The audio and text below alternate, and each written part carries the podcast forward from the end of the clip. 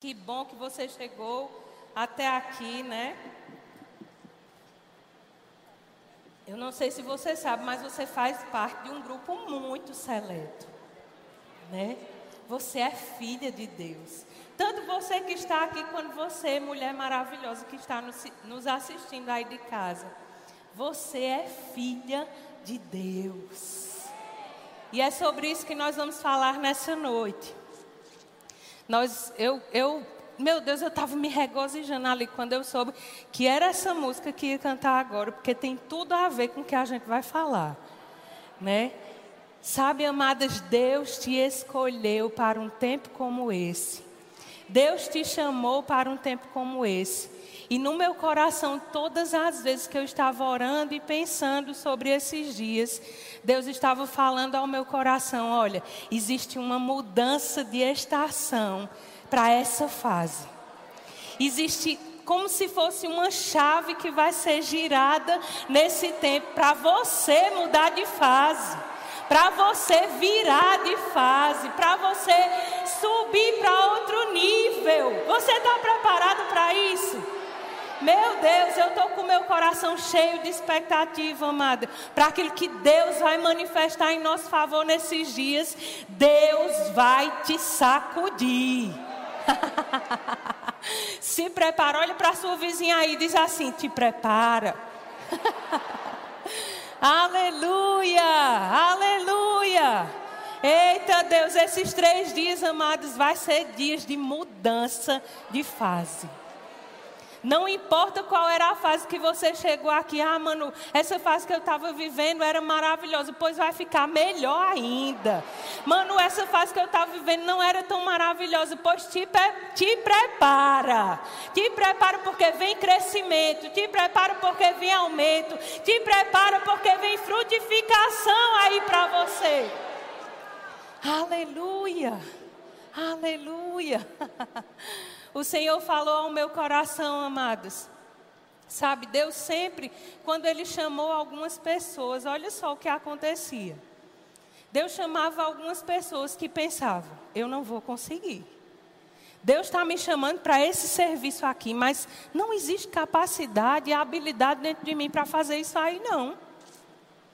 E talvez você está sendo chamado por Deus para esse tempo, para realizar coisas que você pensa assim. Eu acho que eu não consigo fazer isso. Eu acho que eu não dou conta de fazer isso. E Deus vai te sacudir nessa noite, dizendo: Ei, você vai conseguir, você dá conta. Deixa eu te explicar por quê. Vai comigo lá em Josué, no capítulo 1, no versículo 1. Josué, no capítulo 1, no versículo 1. Diz assim: Sucedeu que depois da morte de Moisés, servo do Senhor, este falou a Josué, filho de Num, servidor de Moisés, dizendo: Moisés, meu servo, é morto. Dispõe-te agora e passa este Jordão, tu e todo este povo, a terra que eu dou aos filhos de Israel. Todo lugar que pisar a planta do vosso pé, vos tenho dado. Como eu prometi a Moisés, desde o deserto e o Líbano até o grande rio, o rio Eufrates, toda a terra dos heteus até o mar grande, para o poente do sol será o vosso limite. Ei, Josué, ninguém te poderá resistir todos os dias da tua vida. Fui com Moisés, assim serei contigo. Não te deixarei nem te desampararei. Seja forte e corajoso, porque tu farás este povo herdar a terra que, sob juramento, prometi dar a seus pais. Tão somente seja forte e muito corajoso, para teres o cuidado de fazer segundo toda a lei que meu servo Moisés te ordenou. Dela não te desvies, nem para a direita, nem para a esquerda, para que sejas bem-sucedido por onde quer que andares. Aí olha esse que ele diz aqui: não cesses de falar deste livro da lei, antes medita nele dia e noite para que tenhas cuidado de fazer tudo segundo quanto nele está escrito. Então, farás prosperar o teu caminho e serás bem-sucedido. Não te mandei eu, seja forte e corajoso. Não temas, nem te espantes, porque o Senhor teu Deus é contigo, por onde quer que andares. Amadas, nesse primeiro tempo, eu quero compartilhar algo com teu coração para que a tua visão seja ampliada. Para que você consiga se enxergar como Deus te enxerga. Para que você consiga enxergar a circunstância como Deus enxerga. Sabe o que ele estava dizendo a Josué? Vá, seja forte e corajoso, não se desvie, fale a palavra e medite na palavra. Vá, seja forte e corajosa, não se desvie, fale da palavra e medite na palavra. Sabe, amadas, a palavra de Deus precisa estar na nossa boca e no nosso coração. Nós somos mulheres da fé. Nós somos mulheres de fé. E mulher de fé tem a palavra de Deus no seu coração e na sua boca. Não tem murmuração, não. Não tem, ah, eu vou desistir, ah, não vai dar certo, ah, eu sou pequena, ah, eu sou isso, ah, eu sou aquilo outro. Não. Mulher de fé tem a palavra da fé na boca o tempo inteiro. A circunstância se levanta, ah, mas está tudo bem, está tudo resolvido, porque o Senhor é comigo. A pandemia vai fechar tudo, não tem problema, porque eu sou sarada e curada. Eu tenho a palavra dentro de mim. Os meus filhos e a minha casa servem ao Senhor. Está tudo bem, porque Deus está comigo. Ei, seja forte e corajosa. Nessa noite, Deus mandou eu dizer para algumas mulheres aqui: Ei, mulher, por que você ainda está chorando? Por que você ainda está se lamentando? Por que você ainda está pensando, não, mas isso aqui não é para mim, eu, eu, sou pequena, eu vou desistir. Ah, meu Deus, olharam feio para mim. Ei! Seja forte e corajosa, amplie a tua visão. Não te falei eu. Seja forte e corajosa, não te desvia da palavra, medita na palavra de dia e de noite. Ou você vai meditar nos problemas, ou você vai meditar na fraqueza, ou você vai meditar nas circunstâncias. Se for assim, então, com certeza não vai dar certo. Olha o que ele diz para Josué. Outro exemplo maravilhoso: Deus chama Abraão e diz assim: Abraão, você e Sara vão ser pai de nações. Abraão era um senhor idoso, casado com uma senhora estéril. E Deus disse: Vocês vão gerar nações. Totalmente improvável. Totalmente impossível aos olhos naturais. Mas Deus não estava importando com o natural, não. Deus estava dizendo: Ei, Abraão, desce, desce, sai desse lugar que você está aí de pequenez, sai desse lugar de, de não ser frutífero, sai desse lugar aí e vem para cá. Vem olhar as coisas do meu ponto de vista. Porque enquanto você está vendo que não está frutificando, eu estou vendo nações. Eu estou vendo filhos e filhos. Eu estou vendo você sendo o pai da fé. Ei, Abraão, sobe para cá, vem ver do meu ponto de vista. Aqui está muito melhor.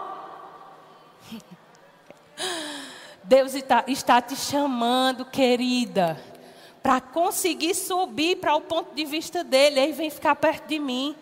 É muito melhor perto de mim. É muito mais agradável a vista daqui de cima. É muito mais feliz a vista daqui de cima.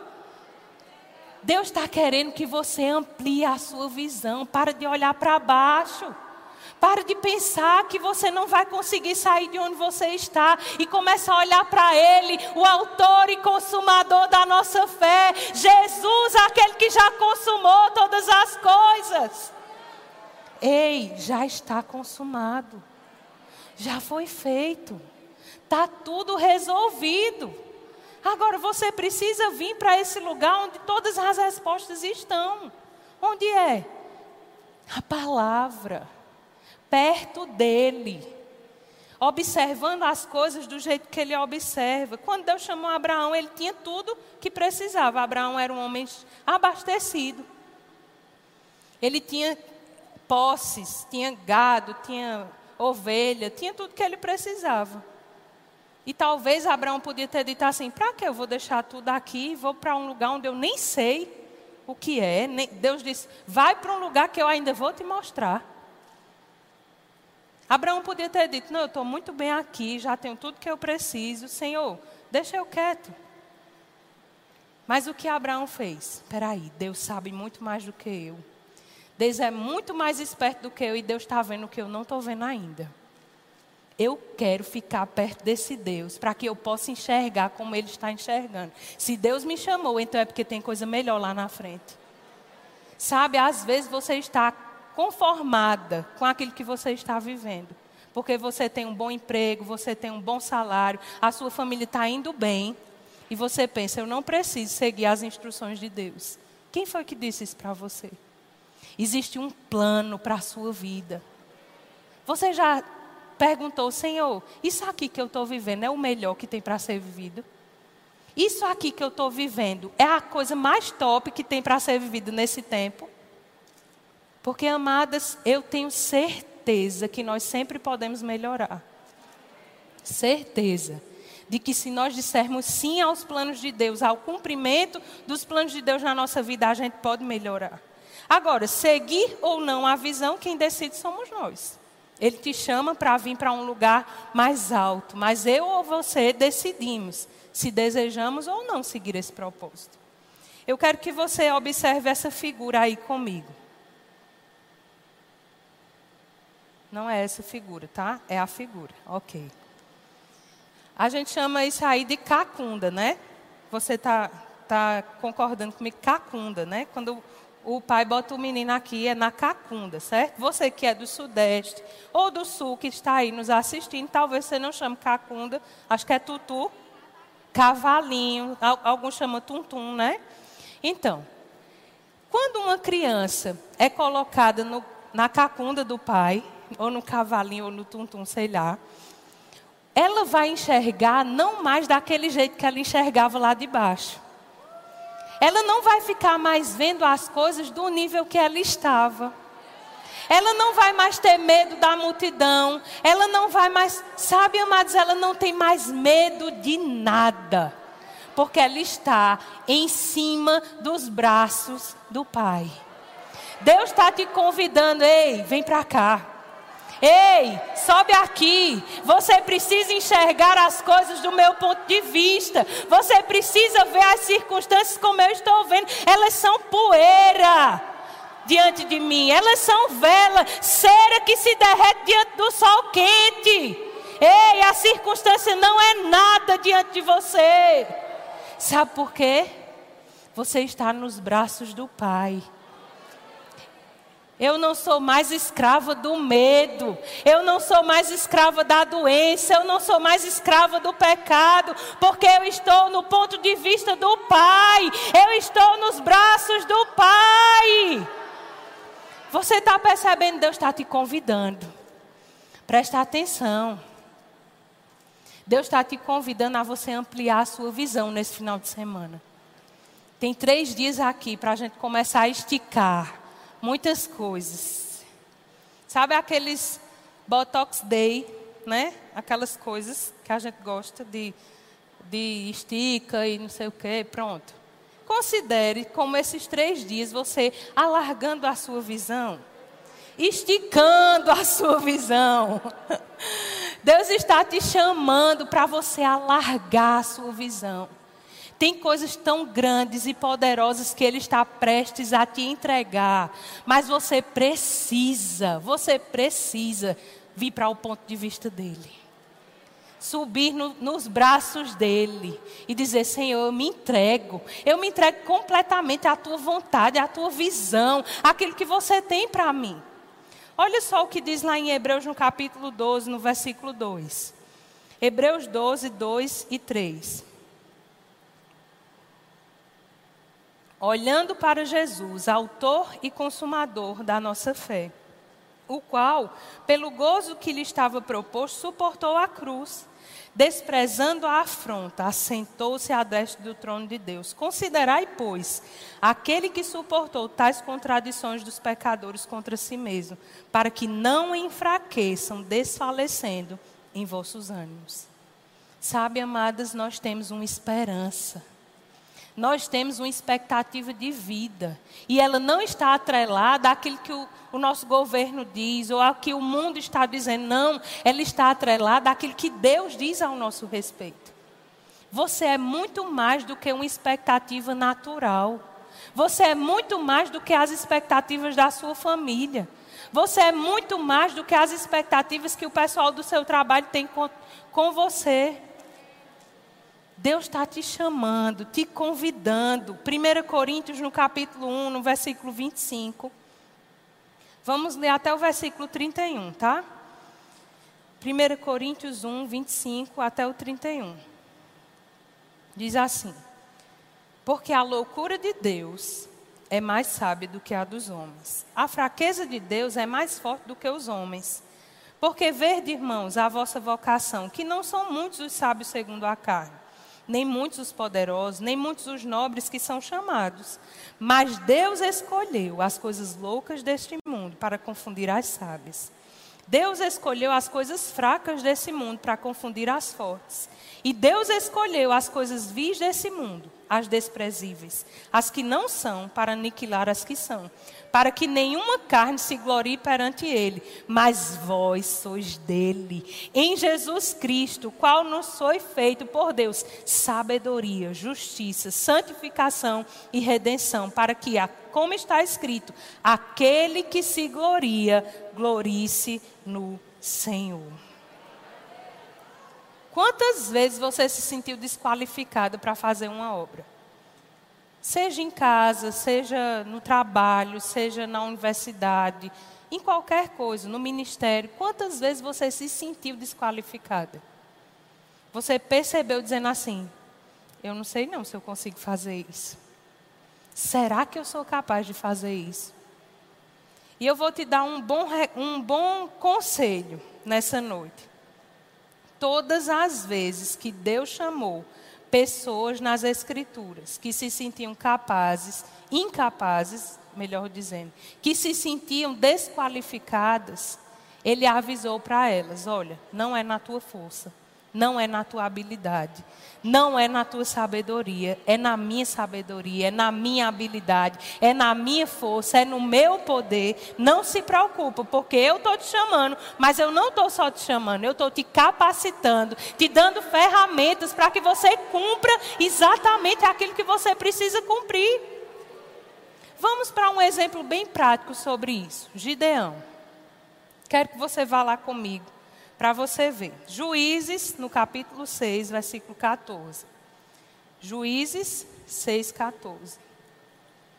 Sabe, amados, o nosso chamado, por exemplo, está alicerçado na graça de Deus. Não é em quem Ele está chamando, é quem está chamando. Não é você, é Ele. Ele quem está te chamando. Então está tudo bem, fica tranquilo, porque com o chamado vem a graça. Com o chamado vem a unção, com o chamado vem a capacidade. Olha o que Gideão passou aqui. Então o Senhor olhou para ele, Juízes 6, verso 14, e disse: Vai nessa tua força, livrarás a Israel das mãos dos midianitas. Porventura não te enviei eu? E ele disse: Ai, Senhor meu, como eu vou livrar Israel? Eis que a minha família é a mais pobre em Manassés, e eu sou o menor da casa do meu pai. E o Senhor lhe disse: Porquanto eu hei de ser contigo. Tu ferirás os midianitas como se fossem um só. E ele disse: Se agora tenho achado graça aos teus olhos, dá-me um sinal de que és tu que falas comigo. Olha só. Deus chama Gideão e diz assim: Olha, tu vai trazer vitória para esse povo. Tu vai destruir esse povo como se eles fossem um só homem. Aí ele diz: Mas Senhor, tu não sabe de onde eu vim, não. Tu não sabe com quem. Ô oh, Senhor, tu não sabe quem tu está chamando, não. Não tinha outra pessoa, não, mais habilidosa, mais forte, mais sabida, mais inteligente, né? Não tinha outra pessoa melhor para tu escolher para fazer isso aqui, não. Aí o Senhor não ficou justificando, nem dizendo: Ô oh, Gideão, eu sei que tu é pequenininho, eu sei que tu é pobrezinho, eu sei que tu é o menor da cidade. Deus não quis saber disso. O que Deus disse a ele? Ei, eu hei de ser contigo.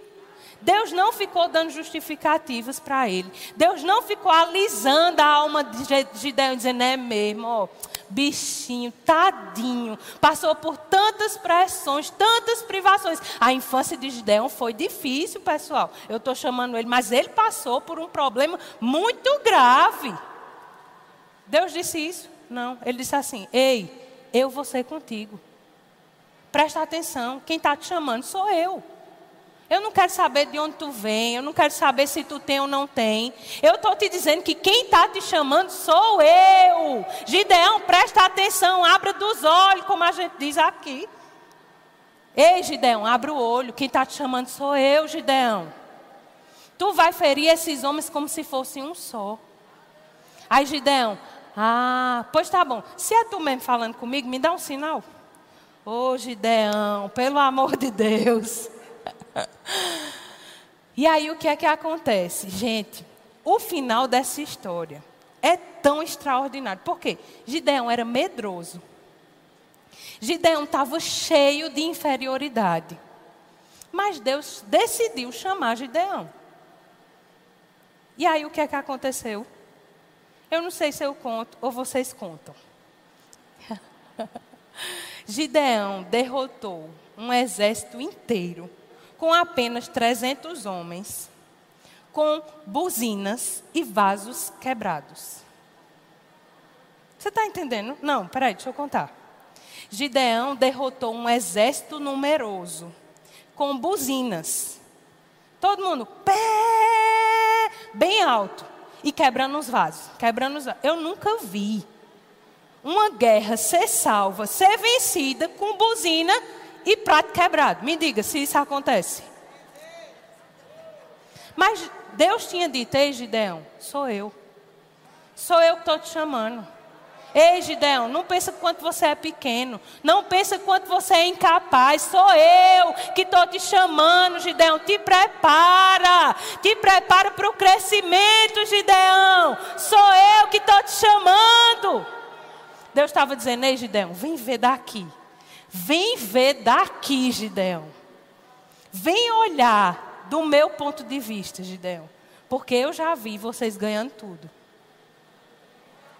E aquele que era medroso, que era cheio de espírito de inferioridade, derrotou um exército inteiro com buzina e prato quebrado.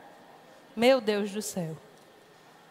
Como não acreditar que se Deus me chamou ele é capaz de me fazer vencer qualquer circunstância.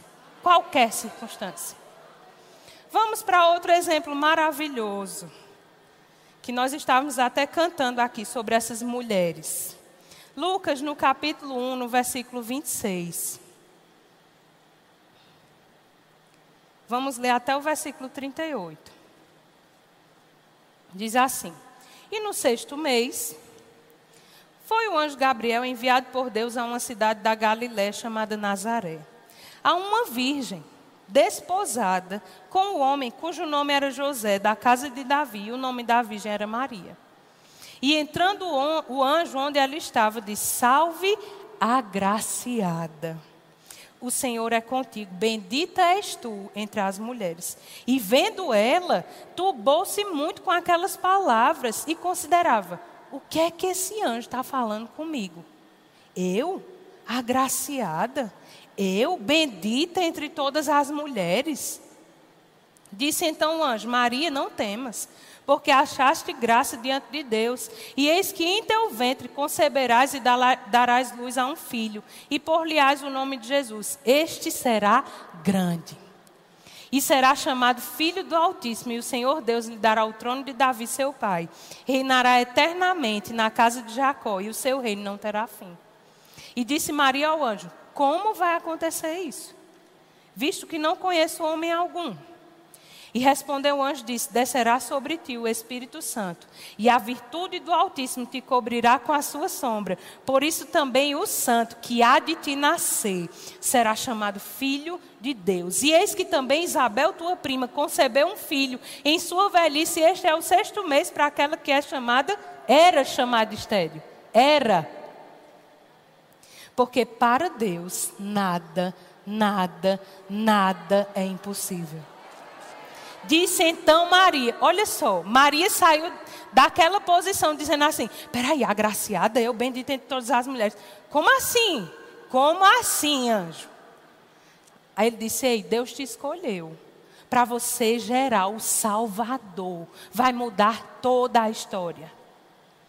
Um homem grandioso que vai mudar tudo. Sabe o que Maria fez? Ela foi rápida a aceitar a visão de Deus. Ela foi rápida a subir aqui e dizer: Bora, tô nessa. Vamos lá. Mesmo eu sendo visivelmente, naturalmente incapaz de gerar um filho, porque nem esposa eu tenho, mas vamos lá. Maria era virgem. Era uma loucura isso acontecer. Ela estava correndo risco de ser apedrejada, ela estava correndo vários riscos aqui. Mas ela simplesmente decidiu a pensar como Deus pensava sobre ela. Simplesmente decidiu dizer sim à visão que Deus tinha sobre ela. Simplesmente decidiu a pensar sobre o futuro que Deus estava propondo para ela. Deus estava dizendo: Ei, Maria, vem para cá. Vem para cá. E nessa noite, Deus está te chamando: Ei, filha, vem enxergar as coisas do meu ponto de vista. Vem ver as coisas como eu estou vendo. Daqui de cima é tão mais fácil. Daqui de cima é tão menor. Daqui de cima essa circunstância não é nada. Quero que você veja essa segunda figura. Não sei se você já é mãe, mas bota aí a segunda figura. Se você estava acompanhando a nossa live quarta-feira, você percebeu que a gente colocou uma figura como essa lá. Se você é mãe, você já fez isso alguma vez na sua vida. Comprou uma roupa grande demais para o seu menino. Comprou um chinelo grande demais para o seu menino para dar mais tempo. Não é assim? Mas mãe está caindo, tem nada não, vai dar mais tempo, está tudo certo. E eu penso que a mãe estava querendo comunicar alguma mensagem para o seu filho. Qual era a mensagem? Ei, você vai crescer. Sabia que o seu pé vai ficar desse tamanho? Sabia que você vai ser um homem valoroso. Sabia que você vai ser um homem grandioso. Sabia que o seu pé um dia vai chegar a ocupar todo esse espaço? E você, quantas vezes você comunicou essa mensagem para os seus filhos? E nessa noite, Deus está te comunicando. Ei, eu estou te entregando algo bem grande um espaço bem largo, uma visão bem alargada. Sabe por quê? Porque você vai crescer até esse tamanho. Você vai chegar até essa estatura que eu estou te dizendo, filha. Você vai chegar nesse tamanho aqui que eu estou te propondo. Começa a ampliar a tua visão. Começa a se ver como eu estou te vendo. Você não é derrotada, você não é fracassada, você não é triste, você não é doente, você não vive em ansiedade, você não vive em preocupação preocupação, você não é escrava de remédios, você não é enferma, você não é Irmã, você precisa receber das instruções que estão vindo da parte de Deus, dizendo: Ei, filha, vem ver do meu ponto de vista. Vem se ver como eu estou te vendo. Você é agraciada, bendita. Você foi chamada para gerar planos para essa geração. Mamãe Jen estava dizendo: olha, falta só 70 dias.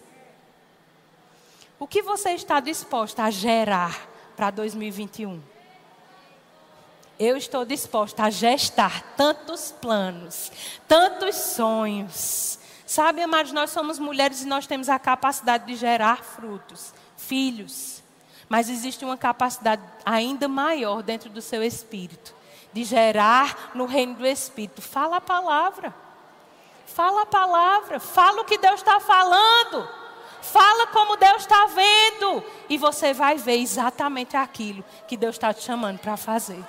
Aleluia, Raquel. Aleluia.